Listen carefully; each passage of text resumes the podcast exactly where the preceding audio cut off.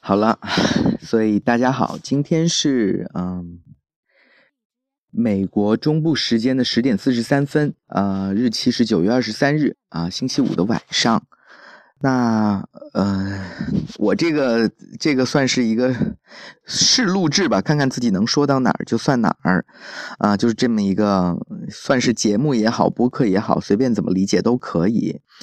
嗯，目前呢，就想到的给这个节目呢起的一个名字就叫做啊，因为我的名字叫吵吵，所以可能就是看想到什么就说点什么，就是说一说我自己个人的一些心境啊，或者是呃对一些事情的看法之类的，没有什么特定的主题，也并不是说有很多干货啊，或者是很有意思的事儿，嗯，就是。我还是觉得那个有一句话说的挺好的，是之前我在另外一个节目里面，就是播客节目里面听到的。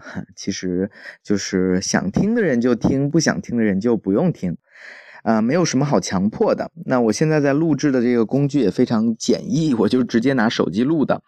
那目前呢，我看到这个录制的时间是有个限制的，就是只能最多只能录六十分钟。所以我们看看，就是能说到哪里就是哪里吧。嗯，首先来做一个自我介绍。嗯，我的名字呢，就是嗯，大家可以叫我吵吵。吵呢，就是吵吵闹闹的吵吵的意思。那为什么叫这个名字呢？因为从小的时候呢，就还是挺挺喜欢说话的。那么，呃，因为再加上我的名字在方言里面呢，就是跟吵吵的发音很相近。那呃，我奶奶他们就是不是很会说普通话，所以呢，就啊，直接。叫我的时候就特别像吵吵，所以就就这么就叫吵吵吧。那我呢，工作呢是，我现在的那个怎么讲？location 呢？我现在的呃所在地呢是在美国的德州 Plano，呃这边华人非常多。那为什么我会在这里呢？呃，这也是一个比较有意思的事情，其实还是挺有缘分的。嗯，那呃一开始的时候呢是。啊，我是这个公司派我到这边来工作，所以就一直就在这边了，也没有太大的变动，也没有太多的变化。嗯，那等于是我是从事 IT 行业的，所以呢，还是跟所有的码农是差不多的一个一个苦逼的生活。但是可能我自己就是喜欢别的一些事情比较多吧，比如说有的时候呢，我会怎么说？对那个是就是怎么讲来着？好像有点自吹自擂的感觉啊，但是说话尽量是要比较谦虚啊，比较好。嗯，就是对，嗯，怎么说话啦，方言呐什么的这一类特别感兴趣。那对语言呢也是挺感兴趣的。那也并不是说有什么特别的造诣或者特别大的，说什么特别厉害的地方，只是自己感兴趣呢。那也可以从这个方面，就是怎么说？呃，往外面发散吧，把自己的一些想法和一些就是嗯有意思的事情，从这个对语言的观察来发散出去。嗯，那这期就是就是算是第一期，就是做做简单的介绍和废话之后呢，可能就要进入到正题了。啊，就试播嘛，是吧？试讲一讲到底是怎么回事儿，有没有有没有可能是吧？变成一个节目或者或者是怎么样的？其实呢，也不妨说这个想要做这个一件事情呢，有出于以下几个目的，就说为什么要开一档播客节目也好啊？为什么要就是来录这个音呢？我觉得还是还是挺有意思的，有一个有一些契机的。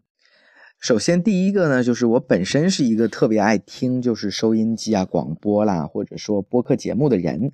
那这个呢，是从小可以看的，就是从小以来呢，我就是有一个梦想，就是说我是不是能够做那个广播电台的播音员。那这个为什么是这样呢？就小时候，嗯。电视机其实也已经挺普及了啊，这样我就暴露年纪了。但是我那我们那个时候还是对呃收音机还是挺有意思的，就是我觉得是一件特别神奇的东西，通过无线电不需要任何的呃线缆啊网络的连接，就直接能够拉出天线就能收听到呃优美动听的旋律也好啊，呃就是有趣的节目也好啊。所以我从小学的时候呢就有这个听收音机的好习惯。那而且更加有意思的一件事情呢，是我对语言的兴趣也是源自于收音机。怎么说呢？之前啊，其实我来的来的那个地方啊，就说我在我的这个老家，对吧？是一个啊普通话氛围不是特别好的地方。那如果有人听到了这个节目，可以留言来猜猜看，呃，觉得我是从哪里来的？当然，如果你现在已经听到了这个，这个说明你已经听了五分钟了，说明你的生活真的是挺无聊的。没 有没有，啊，开个玩笑啊。啊，那么就一开始就觉得收音机除了就觉得很神奇，因为小时候一个小学生从来不会对无线电有一些研究，就觉得是一件特别神奇和神秘的事情。为什么？就是到底是通过什么样的手段能让大家打开收音机都能听到一样的频率、一样的声音呢？所以我就。就对这个广播电台的播音员呢，以前还是这么个叫法，现在都叫主播啦，叫什么的，就感到非常的向往。这是第一点，我就是想要开这节目，就是也算是圆一圆自己的梦想。那第二个呢，就是那第二点呢，就是我本身是一个就是记忆力特别不好的人，有的时候会有一些想法啊。或者有一些这个自己觉得有价值的，想给人生留下的一些东西，没有没有那么高的那个境界啊，就是有有一些想法，我觉得可以当成当成是一种怎么讲，想要留点留一点东西下来吧。如果说我又没有那个什么写文章的好习惯呢，我的文笔又极其之差了，所以呢，就当是。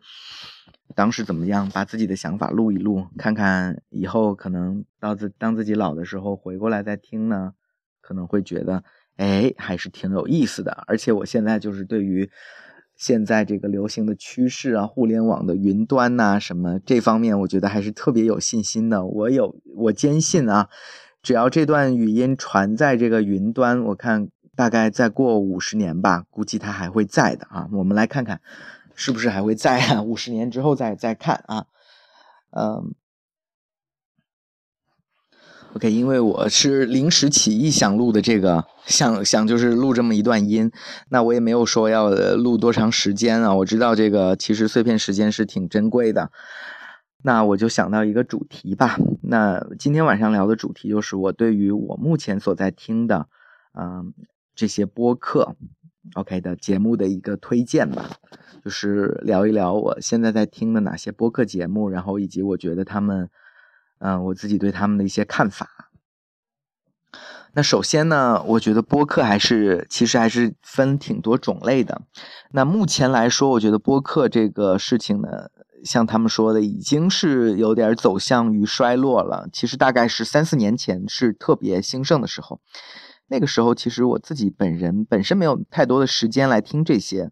我之所以最近在听这些，是因为，嗯，家里的一些原因，就是我自己一个人住，暂时的，所以我在上下班的途中啊，因为在美国上下班的途中是非常无聊的，毕竟你是要每天都要开汽车去上班，开汽车下班。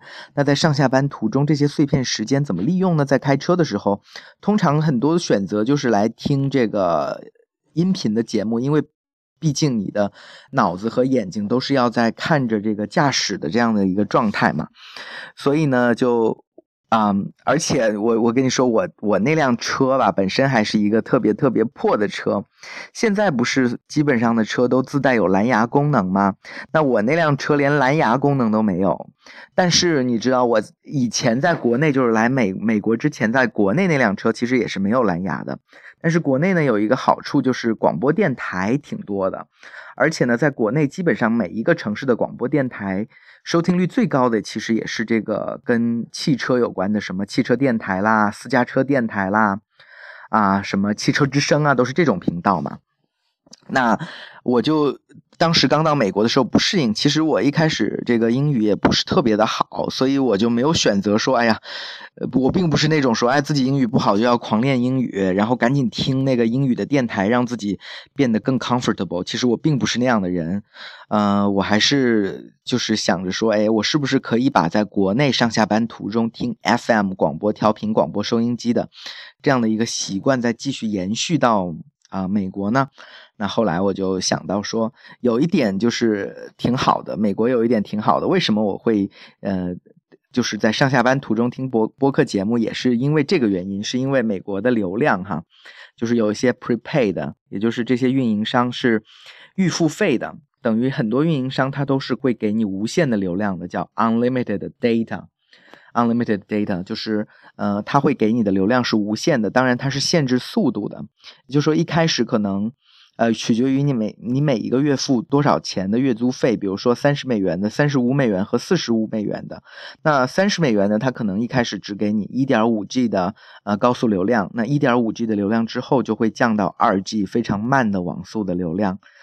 那如果你包的可能是四十五的，那你可能会有四五 G 的高速的流量啊，就是大概是这么一个情况。那我心想说，听个收音机节目，在上下班途中也不需要花太多流量，而且呢，这个网速还挺好的。那我为什么不直接开着这个手机，充当以前 FM 的作用，来当这个播放器，来听一些音乐节目，而不是音乐节目，来听一些广播节目呢？那我就开始，于是呢，我就开始来。找说到底有哪一些节目是适合在开车的时候听的？那我一开始最早的时候呢，是在挖，就是一个基于一个巧合吧，下载了这个某一个就是国内挺流行的这种呃音频节目的客户端嘛，上面会有一些推荐，比如说脱口秀啊、什么相声啊、搞笑的音乐啊之类的。那我本身呢，就是对脱口秀是特别感兴趣的。所以我就下载了，呃，不是下载，其实我是我在美国听这些播客什么的都是在线听的，并不是那种下载了之后啊才听的。呃，这个岔出去要说一个原因，就是因为啊本身手机只有十六 G 的乞丐版的这个存储空间 storage，所以如果是下载收听的话，一会一会儿就满了。而且呢，我并不是有那种什么。就是有一个，呃，开车之前要计划说啊，今天要听什么节目，明天要听什么节目。我并我也不是这样的一个人，就是随机的。开车之前想说点到什么就是什么节目。那一开始呢，我听的一个节目是叫什么？其实并不是播客节目，那是一个网络脱口秀，非常有名，叫做小说啊。我还记得呢，这个节目一开始是高晓松是在优酷做的，他做了小说一、小说二，对吧？Morning Call，我还记得英文叫 Morning Call。嗯，后来现在后来就不知道是出于什么原因，他就到了爱奇艺，就开始把节目名称也换了，叫《小松奇谈》。总之，在小说一、小说二的时候，我觉得听着还挺有意思的，因为那个时候正好他的节目也非常火嘛。刚刚开始上线的时候，优酷会在这个首页上推荐他的节目，那么我在这个音频广播的客户端上面也是看到了他的这个节目，所以就觉得还是挺有意思的。那么就听。那因为他这个节目本身，你在看视频，我相信基本上的人都会有有所耳闻呢。现在叫《小松奇谈》，你可以去爱奇艺上搜一下。他这个节目的形式是怎么样呢？一开始他这节目是这样的，呃，现在也是，当然就比较多的还是直接是坐在那儿，他一个人在说话。那就是呃一个人说话呢，镜头就对着他一个胖脸，也没有其他的什么画面，很少有其他画面的。呃，视频上的内容补充啊这一类的感觉，所以呢，给人的感觉就是直接拿音频听，听着听着挺好的，觉得也也还是挺不错的。那我还记得他当时就是聊了一些怎么讲啊，也并不是我特别感兴趣的话题，比如说什么呃江湖啊、古代的镖局啊，还有一些历史啊之类的。那。他其实我们都知道，他首先他是在我们心目中，他是一个写音乐的人，对吧？所以他还是有一些呃诗和远方在的。他之前写的那首歌那个词儿还是挺有名的。那除此之外呢，他还他还有就是怎么讲啊？他觉得自己是一个才子吧，所以他还是在文学上或者说这方面文艺上还是挺有造诣的。虽然他长得是其貌不扬啊，长得跟癞蛤蟆似的，可是。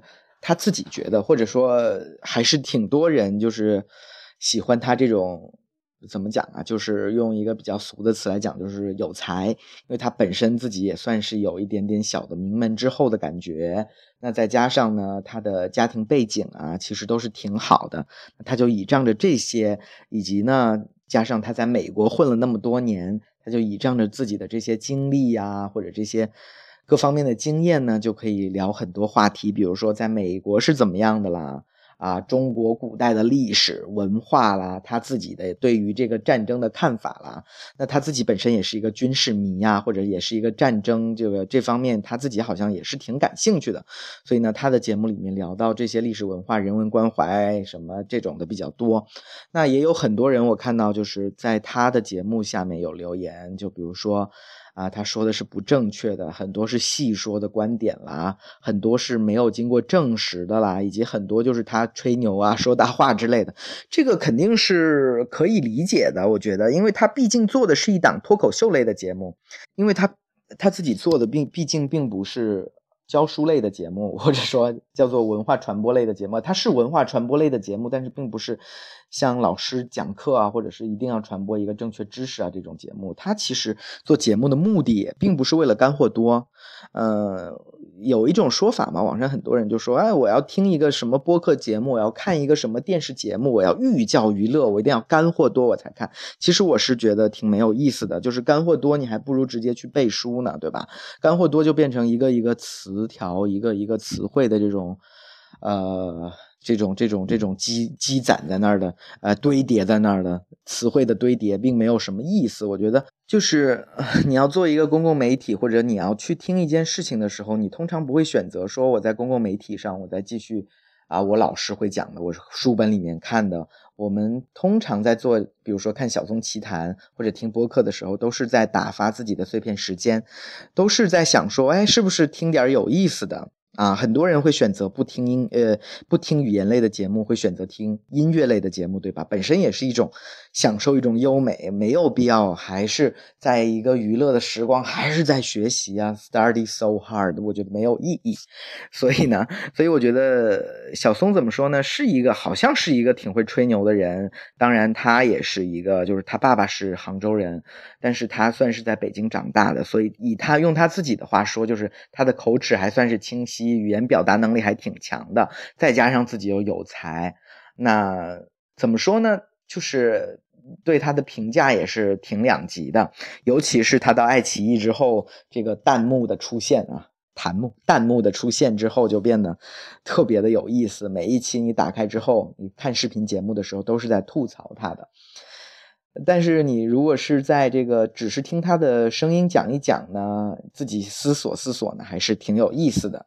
那这是我最开始听的一个节目，嗯，挺有意思的。我想起小松说的一句话吧，他说：“呃，台湾呐，说台湾这里有公，呃，温良恭俭让的人民，也有大历史碾过的痕迹。”那我我觉得，其实现在是一个互联网啊，或者说各种各样的思维。呃，非常发散的一个新技术日新月异的这样的一个时代，那么我想留下一点声音呢，也是想说给这个大历史做下一些留下一些有意思的东西吧，也没有那么上升到那么高的高度，但是想一想呢，还是还是可以，就是再继续深思的。那第一个节目就是小说，后来现在现在还在继续叫小松奇谈，它并不是一个播客类的节目，它是一个啊网络视频脱口秀，而且是名人在做的。那。那接下来就是下一个节目，下一个节目呢，我接触到的是逻辑思维。那为什么我会接触到逻辑思维呢？其实是这样的，嗯，小松奇谈它毕竟啊，或者说小说它毕竟是每周更新一次的节目，对吧？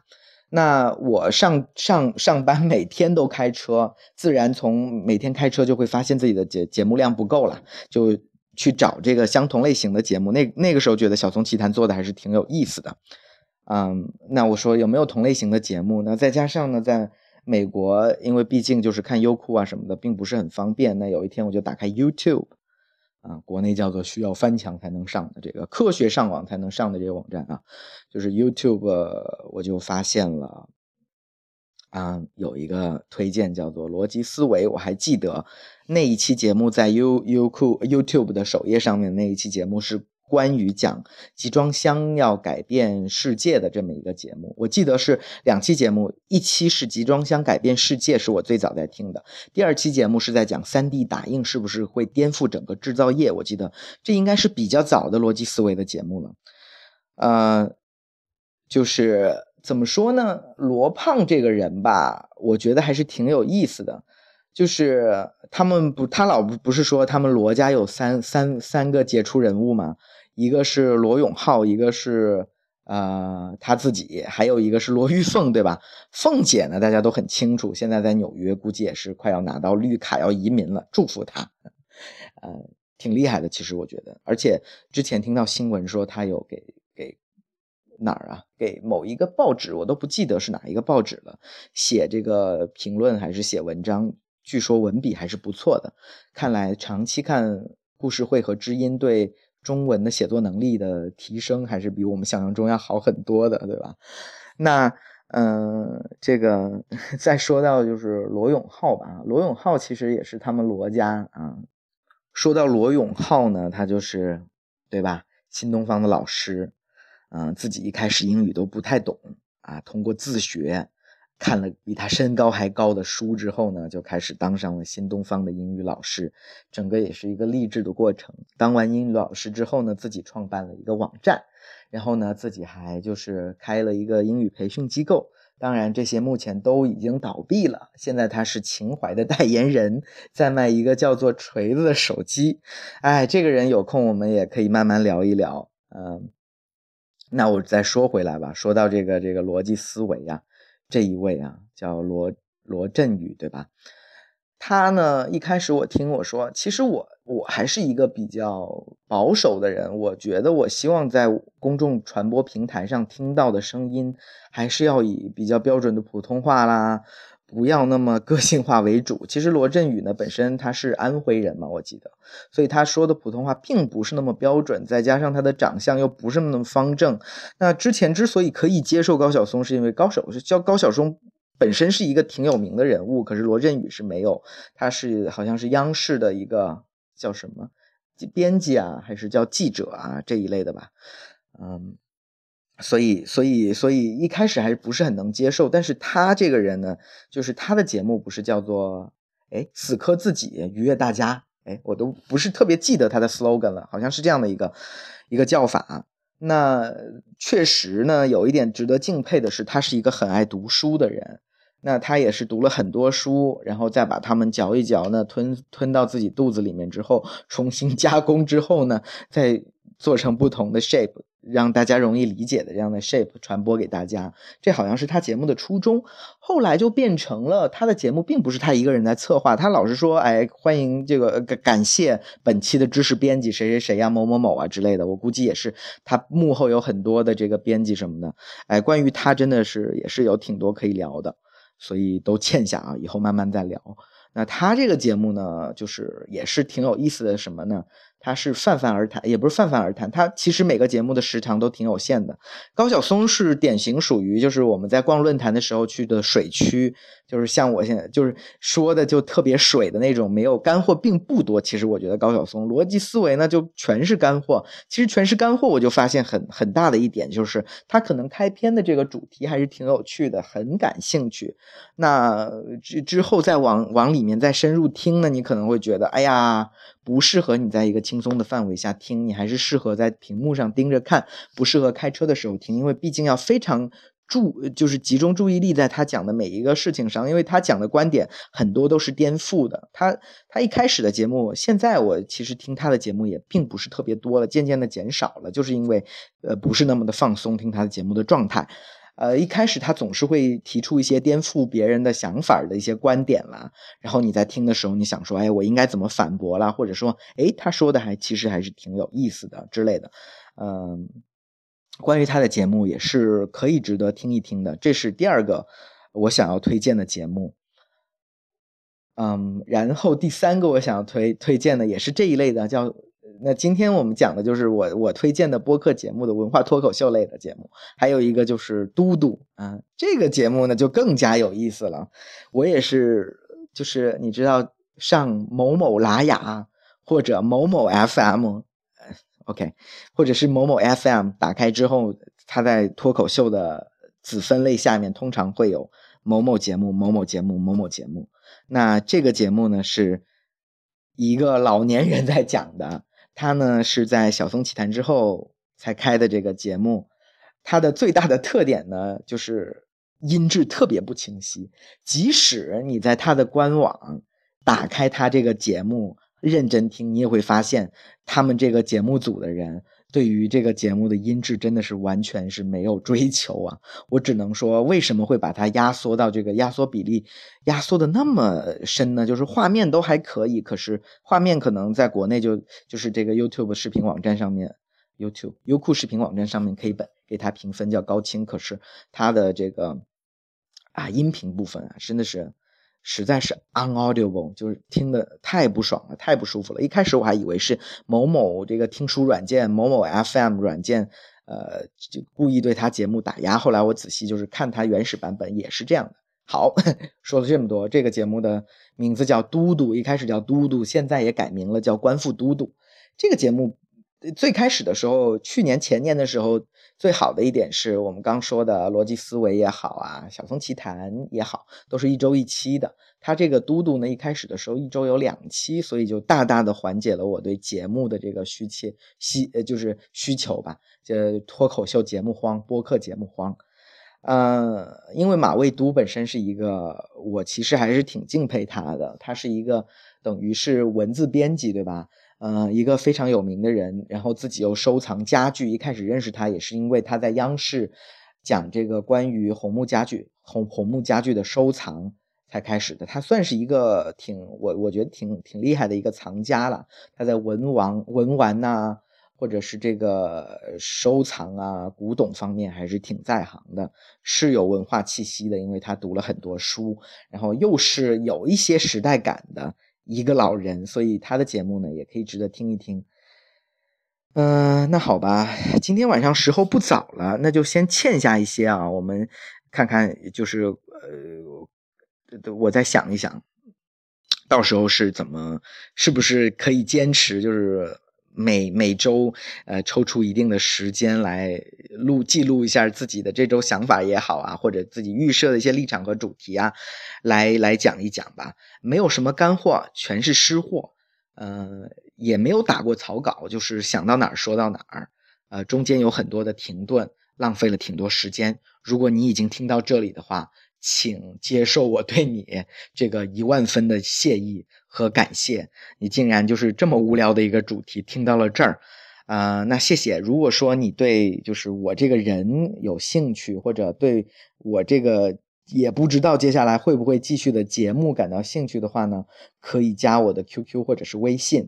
我的 QQ 和微信号码是三二三二四零六幺，啊，再重复一遍，我的 QQ 和微信号码是三二三二四零六幺。那本人的坐标是美国德州 Plano，啊，OK，那这期节目就到这儿吧。呃，我我看一看，大概也有半个小时。那感谢你的收听，如果听在这儿的话，请记得一定要联系我啊，太感动了。OK，那就这样，嗯，再见。